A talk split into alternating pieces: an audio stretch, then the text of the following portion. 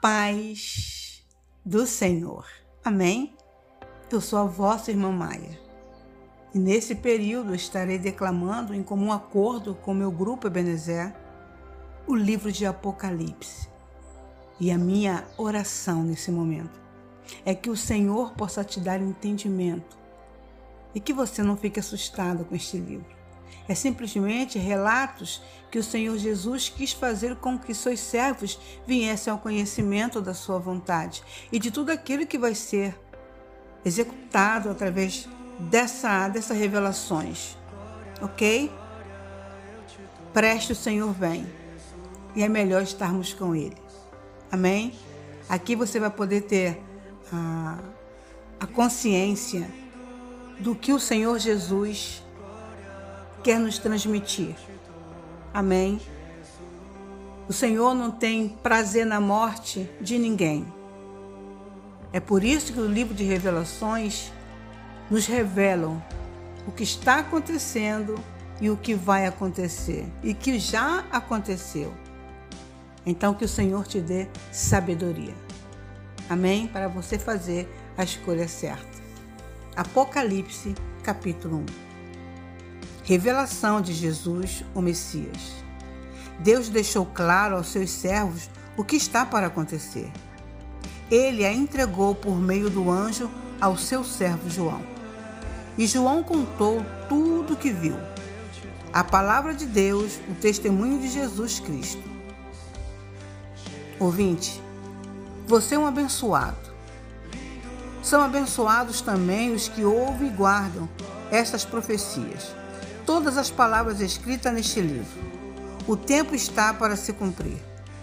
Eu, João, estou escrevendo às sete igrejas na província da Ásia tudo de bom para vocês da parte do Deus que é, que era e que está para chegar, e dos sete Espíritos reunidos diante do seu trono e de Jesus Cristo, a testemunha leal, o primogênito dos mortos, o soberano de todos os reis da terra glória e poder a Cristo, que nos ama, que com sangue eliminou o pecado da nossa vida, que nos fez um reino sacerdote para seu Pai para sempre.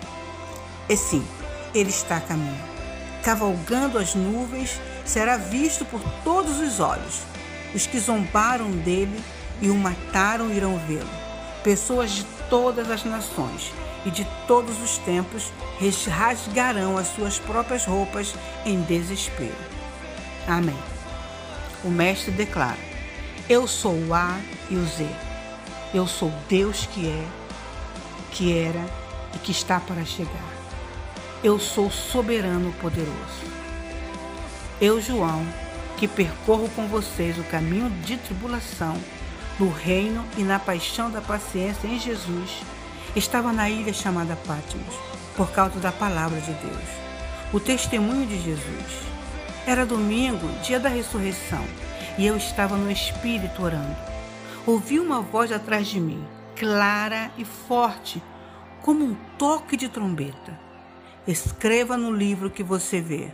Envio às sete igrejas: Éfeso, Esmirna, Pérgamo, Tiatira, Sardes, Filadélfia e Laodiceia. E eu me virei e ouvi a voz. Vi o candelabro de ouro com seus sete braços, e no centro, o filho do homem, com uma túnica e um peitoral de ouro, e cabelo branco como a neve, olhos como chamas de fogo, os pés como bronze refinado na fornalha, sua voz como uma catarata segurava as sete estrelas na mão direita, sua boca como uma espada afiada, seu rosto como o sol quando está próximo da terra. Vi tudo isso e caí como morto aos seus pés. Sua mão direita me levantou e fiquei tranquilo quando ouvi sua voz. Não tenha medo. Eu sou o primeiro e o último. Eu estou vivo. Morri mas voltei à vida e agora vivo para sempre. Vê estas chaves na minha mão? Elas abrem e fecham as portas da morte, abrem e fecham as portas do inferno. Agora, escreva tudo o que você vê. As coisas que são, as coisas que estão para acontecer. Quer saber o significado das sete estrelas que você viu na minha mão direita e do candelabro de ouro com sete braços? As sete estrelas são os anjos das sete igrejas. Os sete braços do candelabro são as sete igrejas. Amém. Aleluia. Fiquemos todos na paz do Senhor.